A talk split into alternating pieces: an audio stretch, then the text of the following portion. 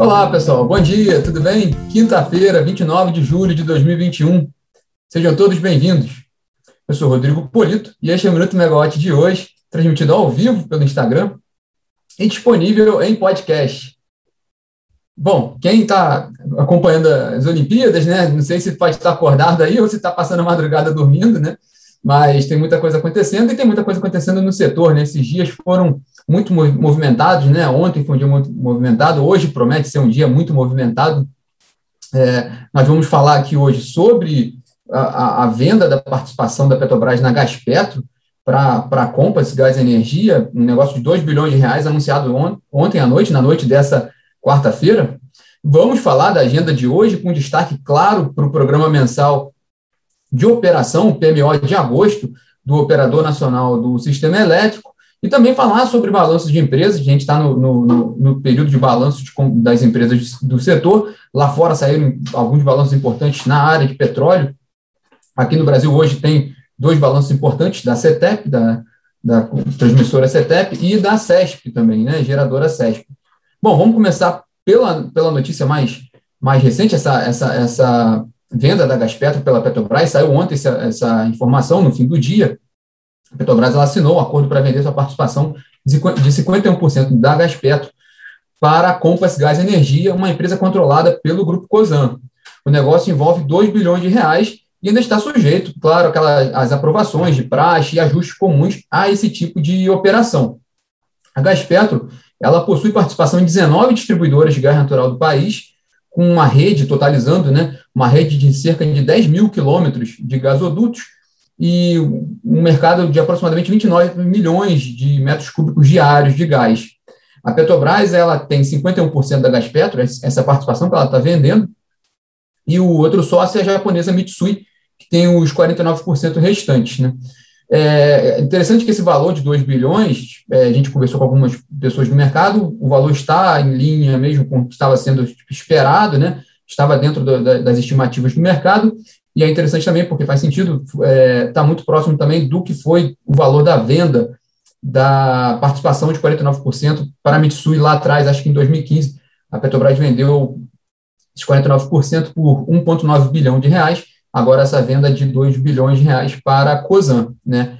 É, esse negócio é importante, é, a gente vem comentando sobre, sobre essa operação da Gaspetro, sobre a, a necessidade de, de fazer essa negociação, esse negócio é importante justamente pelo termo de compromisso firmado pela Petrobras com o CAD. Né? A Petrobras tinha esse compromisso de vender sua participação nas distribuidoras de gás natural do país. Mas o acordo também é muito, um passo muito importante num, num, num, num cenário maior, né, no processo de abertura do mercado de gás natural brasileiro. O termo, esse termo de compromisso firmado com o CAD, né, faz parte desse processo de abertura do mercado de gás, é um passo importantíssimo para esse novo, novo cenário, né, esse novo mercado de gás que tem sido, tem sido planejado pelo governo junto com agentes do setor, né? Então, vamos ver até hoje, certamente tem uma, uma repercussão grande no mercado sobre essa, sobre essa negociação. Vamos ver também o desempenho do, do, das ações da companhia, da Petrobras, após o anúncio dessa venda do, da participação na Gaspetro. É, e também só mais uma informação rápida, na verdade ela não é relativa a ontem, ela foi de terça-feira, mas ontem, que foi, foi de terça-feira também, mais no fim do dia, foi um, um, estudo feito pela Fiesp, a Federação das Indústrias do Estado de São Paulo, que rebateu aquele estudo feito pelo Ministério de Minas e Energia com relação à privatização da Eletrobras. Se vocês se lembram, o, o Ministério, ainda naquele, naquele, naquele momento de discussão do projeto no Congresso, o Ministério apresentou um estudo em que, listando os principais pontos que estavam no, no, na MP, que depois se tornou a lei, né, na MP, que indicava ali uma, uma redução para o consumidor entre 5% e 7%, considerando todos os itens que estavam na, no, no, projeto, como a contratação compulsória de termoelétricas a gás natural, entre outros, né? É, postergação do Proinfa, né? prorrogação do Proinfa por mais de 20 anos, dos contratos do Proinfa. Enfim, a FESP fez um estudo rebatendo esse, esse, esse estudo do Ministério, um estudo amplo, já está já tá disponível no mercado, né? É, em que, ao contrário, a, a Fiesp ela, ela mostra ali um aumento de custos da ordem de 100 bilhões a 152 bilhões em valor presente líquido a partir da, da, privatização da Eletrobras, mas a partir desses itens colocados na medida provisória que foi transformada em lei. Então, põe esse assunto na mesa novamente, né? sobre principalmente os custos para o setor elétrico com relação ao que foi aprovado no Congresso e sancionado pelo presidente Jair Bolsonaro. É, mas vamos para o dia de hoje. É, hoje, o principal dia, né, o principal evento do dia, o principal ponto da agenda do, do, setor de energia é, de fato, a reunião do Programa Mensal de Operação do Operador Nacional do Sistema Elétrico, relativo ao mês de agosto, né? Essa reunião do ONS com os agentes do setor. O ONS vai trazer dados oficiais sobre o próximo mês, né, sobre, sobre o, o, os dados com, com, os quais ele está elaborando, né, planejando a operação do sistema no próximo mês, vai mostrar o cenário que ele, que ele, ele enxerga, o que ele vai utilizar nos modelos, e também isso é importante para quem trabalha também ligado a preço, né, para ter uma ideia também, ter mais cor do que pode vir de preço de energia a partir desse PMO de agosto. Nós vamos acompanhar bastante esse PMO hoje, são dois dias de reunião, hoje e amanhã. É, ainda sobre esse tema, é, ontem teve, teve, dois eventos importantes na Megawatt, né, teve a live ligados no preço, né, semanal, e houve a, a, aquela atualização com relação às condições meteorológicas, também projeções de preço, mas, nesse caso, reforçando aqui a projeção da Olivia Nunes de que as afluências no Sudeste Centro-Oeste para o mês de agosto devem ficar em torno de 60% da média de longo termo, né? o que a gente tem acompanhado uh, ultimamente. É, e uma outra live mais no fim do dia, com a Ana Carla Pet, co-CEO da Megawatt, é, foi uma, uma, apresentação bem interessante, ela está disponível na plataforma e no YouTube da Megawatt, com uma atualização né, da análise que a Megawatt tem feito semanalmente sobre a crise hídrica, né, sobre as condições do, do, do sistema, né, e também um monitoramento com relação à oferta e demanda de energia.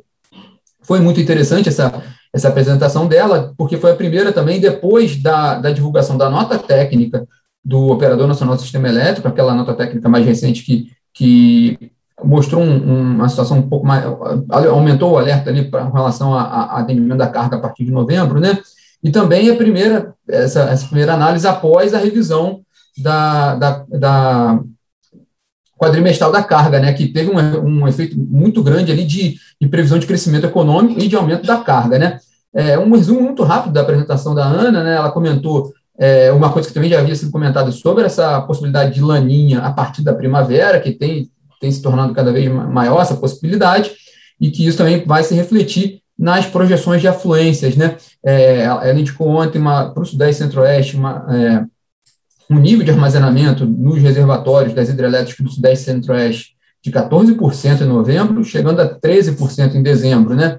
É, com isso, há uma sinalização de continuidade da geração termoelétrica fora da ordem de mérito, né, que, que, uma coisa que a gente, é uma tática né, adotada pelo governo, pelo, pelo, governo, perdão, pelo Comitê de Monitoramento do Setor Elétrico desde outubro do ano passado, há uma sinalização de que vai, vai continuar essa, essa operação fora da ordem de mérito, possivelmente até o fim do ano e também início de 2022, e que isso tem reflexo nos valores, né, nos custos para o consumidor. Isso se traduz em encargos no ESS, na apresentação, a Ana também trouxe um dado importante, que esse, esse, essa operação já trouxe um custo de 5,8 bilhões de reais entre outubro de 2020 a maio desse ano, e que deve chegar a 12 bilhões de reais até o fim do ano.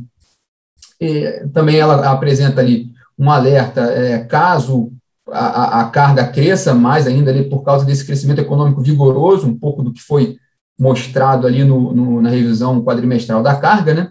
e que, sim, terá que haver medidas de aumento de disponibilidade térmica, seja postergando manutenções ou antecipando nova geração. Né? Inclusive, ontem, o ministro de Minas e Energia ele participou de uma reinauguração de uma termoelétrica né, de William Arjona, do Mato Grosso do Sul, bem em linha com isso que, que tem sido apresentado. Também a Ana menciona a, avalia, a avaliação da resposta da demanda, que é uma coisa que também que, é, que tem sido estudada pelo governo, pelo ONS também, esse programa de resposta da demanda. Né? A indústria tem se mostrado muito, muito proativa, muito, muito interessada em contribuir nesse momento, principalmente para deslocar ali a carga, para não ficar, para tentar evitar aquele, aquela ponta de carga, que é a maior preocupação nesse momento hoje, né? É, e, assim, a conclusão dessa apresentação ontem dela foi que é importante manter essa disponibilidade termoelétrica elevada, né? e que ela não acredita assim que, que esse ano possa haver um racionamento assim, né? Porque ainda há medidas tomadas para mitigar esse risco. Mas resumindo aqui, né, é, resumo da ópera é que sim, o que vai ter um aumento de custo, né? É inevitável esse aumento de custo, como a gente tem acompanhado, como ela apresentou, É, tem essa apresentação muito boa mesmo, ela está disponível na plataforma e também no YouTube da Megawatt.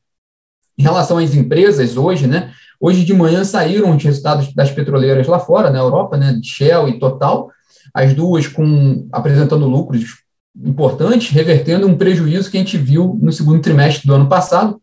Né, a Total, a petroleira francesa Total, apresentou 2,2 bilhões de dólares de lucro, a Shell apresentou 5,5 bilhões de dólares de lucro, é, e a Shell ainda anunciou uma, um, um, programa de recompra de ações de 2 bilhões de dólares, e também que vai ah, ampliar ali os dividendos para os investidores, né?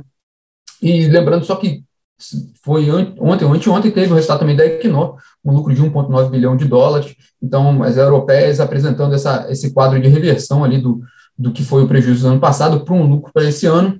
Ano passado foi aquele momento mais tenso né, da, da, da, pandemia, aquele mais, mais grave ali de pandemia de distanciamento social, aquele segundo trimestre do ano passado.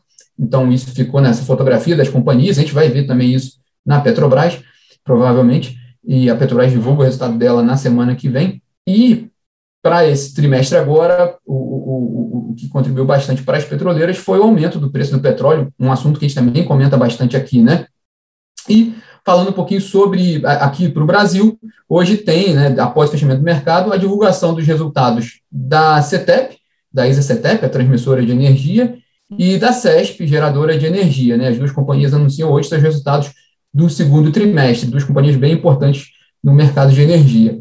Na agenda do ministro de Minas e Energia, Beto Albuquerque, o destaque é uma reunião no fim do dia, às quatro e meia da tarde, com a diretoria da Petrobras no Rio de Janeiro.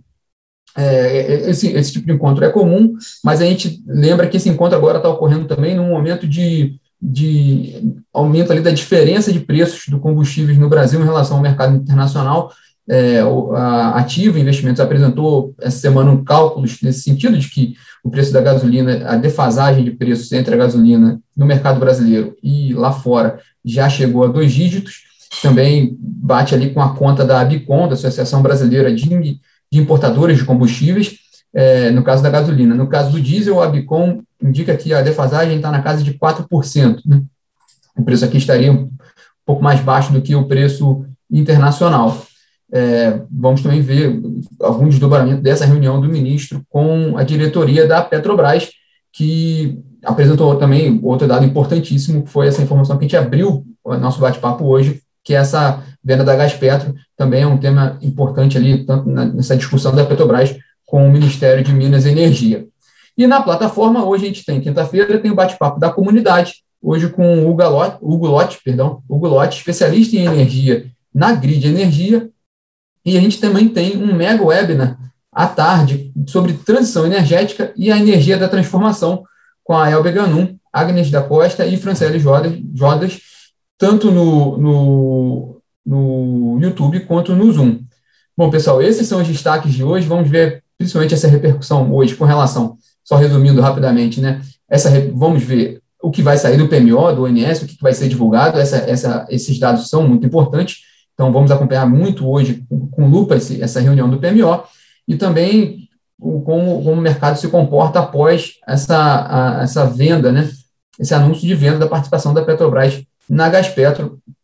Tanto pelo lado da Petrobras, a gente vai ver como os investidores avaliaram essa venda, como também pelo, pelos atores do mercado de gás natural, também como as empresas têm, especialistas têm observado essa venda e esse processo ali, repetindo aqui o que a gente falou, é um passo importante para o mercado, para a abertura do mercado de gás natural, sem dúvida, é, independente de qualquer avaliação que possa ser feita sobre valores, etc. O fato da Petrobras sair do, do, do mercado de distribuição de gás natural é um, é um, é um dado importantíssimo para a abertura do, do setor, com certeza. Bom, pessoal, tenham todos uma ótima quinta-feira e nos falamos amanhã. Tchau, tchau.